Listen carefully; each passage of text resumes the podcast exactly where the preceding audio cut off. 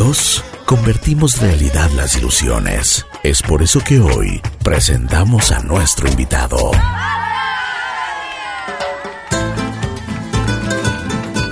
Buen día, buen día, buen día. Aquí estamos en es la vida. Día de hoy estamos conversando sobre la inseguridad que estamos viviendo los ecuatorianos. ¿Qué es lo que podemos hacer? ¿Cómo nos podemos cuidar? Hoy estamos eh, entrevistándole a David, un buen amigo que sufrió, pues también fue víctima de estos sinvergüenzas, de estos ladrones. Vamos a comentarle, este es un testimonio de vida que, que realmente nos va a dejar con la boca abierta. David, ¿cómo estás? Qué gusto saludarte. Bienvenido. Hola Ricky, buen día, muchas gracias. Bien, ¿tú cómo estás? Bien, muchas gracias. Gracias por eh, estar junto a nosotros el día de hoy. Así estamos en Así es la vida. Queremos conversar un poquito contigo. Sabemos que fuiste víctima de los, de los dueños de lo ajeno. ¿Qué pasó? Cuéntanos. Sí, Ricky, bueno, eh, primero el tema de la inseguridad, creo que nadie está exento, nadie está a salvo. Y sí, lastimosamente yo fui víctima de la delincuencia, me desvalijaron mi auto, me lo dejaron totalmente inservible. Lastimosamente esta gente actúa sin escrúpulos, entonces fue algo que terriblemente, yo llegaba, llegaba de, casa, había retirado a mi esposa del trabajo y al parecer nos estuvieron siguiendo porque eh, lo que nos pasó fue 10 minutos después de haber llegado a la casa en un horario no muy, no muy tarde, entonces sí, fui, sí fue terrible, terrible la situación, Ricky. ¿A qué horas, a qué horas pasó esto? Eh, tenemos aproximadamente como conocimiento entre la... Nosotros llegamos a la casa a las ocho y cuarto. Pero fue en ese transcurso porque una persona donde estábamos en el sector viviendo, a las nueve de la noche ella ya se percató que el auto estaba totalmente desvalijado. Entonces fue en ah. ese horario, quizá ocho y media de la noche. ¿Tú lo dejaste en, en tu, en tu garaje?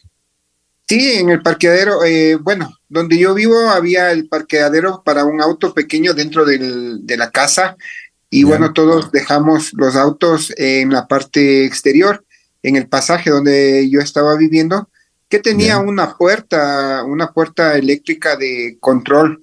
Entonces, lastimosamente sí, fue en la casa, la puerta casualmente estuvo dañada por unos días y bueno, los ladrones se aprovecharon del tema y fue en casa, fue en casa el tema.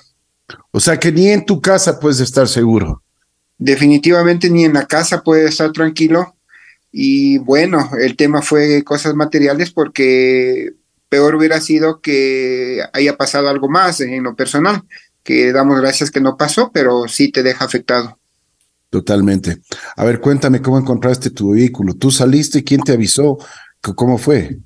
No, bueno, tú sabes, Ricky, y conoces que yo los sábados salgo a hacer bicicleta yo salía el sábado en la mañana, seis de la mañana, salía con un grupo de amigos y cuando yo salí, vi mi auto, me llamó la atención ver mi auto, el protector del motor abajo, me llamó la atención y me acerqué y bueno, lo vi que habían roto la ventana y ya, ya fue lo peor porque abrí el auto, me lo habían sacado toda la parte electrónica del auto, lo que es el computador, los cableados, batería, depurador, repuestos eh, y por dentro no te puedes imaginar me sacaron todo el tablero, la consola, todo el sistema del aire acondicionado, gavetas, ductos, eh, totalmente desastroso, el auto quedó inservible. Eh, te cuento que para poder algo salvar la situación tuve que venderlo al auto así como para repuestos o reparaciones, que fue algo doloroso para mí. Qué tremendo, ¿no? Qué tremendo. Me imagino que tuviste una fea impresión el momento que le viste a tu carrito así. Ah, sí, o sea, para mí la impresión fue terrible porque tú sabes que a pesar de que son cosas materiales, se las, se las hace con esfuerzo y un auto no es solo el auto personal, sino es el auto de la familia. Eh, no te imaginas el impacto emocional sobre mi esposa, sobre mi hijo. Y bueno, terrible. El shock creo que nos duró más de lo que pensamos. Y bueno, pero seguimos. Y te quedas nervioso, ¿no? O sea. Bueno, a más de que te roban los, los bienes materiales, lo que más te roban es tu tranquilidad, tu paz, tu seguridad. Creo que eso es lo, lo, más que te roban. de acuerdo, de acuerdo. Eso es, eso es una cosa que no, no lo puedes evitar, sin duda alguna. Dime una cosa, fuiste a la policía, hiciste la denuncia, ¿qué pasó? ¿Cómo reaccionaron? A ver, bueno, el procedimiento eh, normal, primero llamamos a la policía, vino la policía para levantar procedimiento, eh, llegaron personas de... Sí, no, no se demoraron mucho porque cerca de la casa había un, un no sé si ahora se siguen llamando PAI, pero había una estación de estas de ayuda comunitaria de la policía, llegaron pronto, tomaron procedimiento, bueno, ya no pude, ya no pude topar nada del auto hasta que ellos hagan las pericias y fue, puse la, puse la denuncia, pero creo que la denuncia fue más como un formalismo que te exigen eh, llegar a alguna conclusión con la denuncia, llegar a alguna investigación con un término feliz, pues no, no, no, no, no termina eso ahí porque eh, es un trámite ya un poco feo. Tú te vas deprimiendo mucho más con, al hacer estos trámites, que tienes que estar dando versión a uno, versión a otro, y cada vez tienes que recordar el feo suceso. Entonces, hicimos la denuncia como procedimiento, nada más, Ricky. Qué lamentable. ¿No te, no te dieron un agente a tu cargo? O sea, sí, eh, sí nos determinaron el agente. Yo fui personalmente primero a, a, poner la denuncia en la unidad de delitos. Me asignaron una fecha para ir a ver la gente. Fui la fecha que tenía la gente, pero tenía ya después que coordinar tiempos con el agente, movilizaciones personales y muchas veces también estamos limitados con el tiempo. Entonces, como te digo, más esto funciona como un formalismo, no como una solución. Entonces, no, no creo que saque nada, nada de provecho con, con la denuncia, sino simplemente cumplir con el formalismo, Ricky, que a la final sigue siendo, sigue siendo uno parte de la estadística y nada más.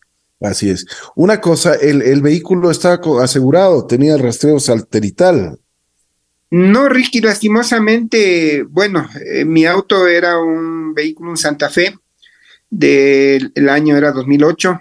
Eh, no lo tenía asegurado porque, bueno, las pólizas ya para autos de más de 10 años también tienen unos costos un poquito más descabellados, digámoslo así. Entonces, no, no lo tenía asegurado, no lo tenía con rastreo. Siempre pensamos en, en dejarlo en lugares seguros y piensas que está seguro en la casa y no, no funciona así. Así es, muchas veces tú piensas de que en tu casa puedes estar tranquilo y seguro, pero no es así.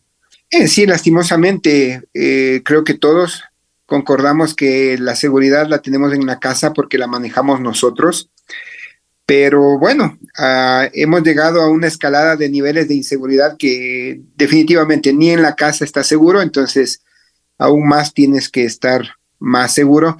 Yo víctima de eso, te comento, me igual me cambié de donde estaba viviendo porque lo que tú dijiste hace un rato, te roban la tranquilidad, la seguridad y tuve que cambiarme de lugar para poder sacar esto y poder eh, sobrellevar de mejor manera. Eso es lo que te iba a preguntar, David. ¿Qué, qué pasó en el barrio? ¿Qué hicieron?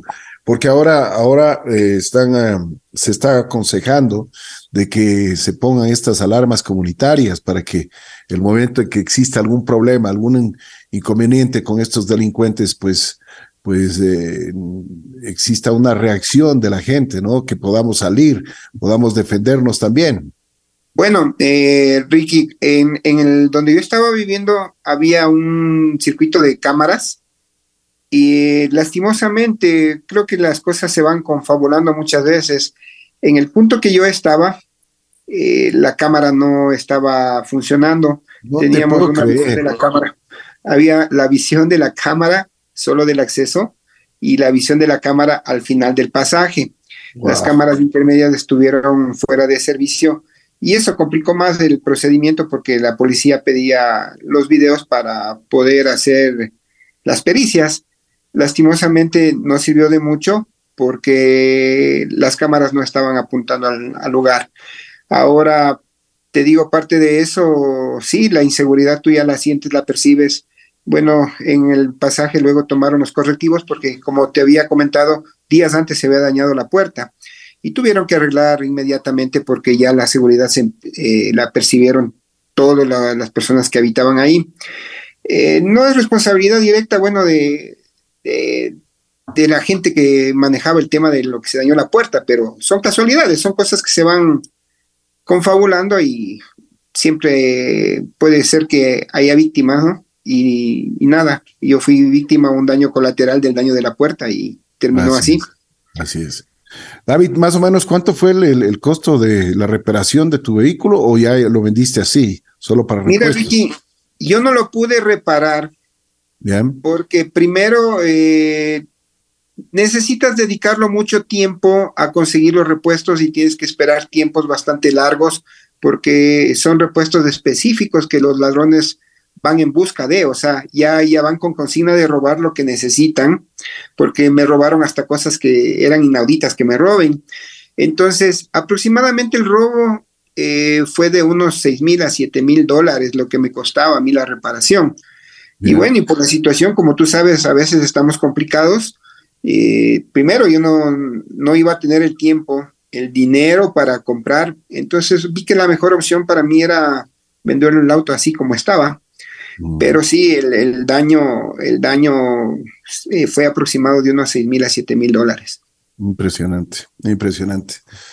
Eh, una cosa, ¿tenía seguro en, No, no, te digo que no, no, no, no lo tuve el seguro porque te digo, mi auto ya era del año 2008 y los costos, como te digo, las primas para vehículos antiguos ya son más altas o, no te cubren los valores que de pronto el, el auto tiene en sí el auto, ¿no?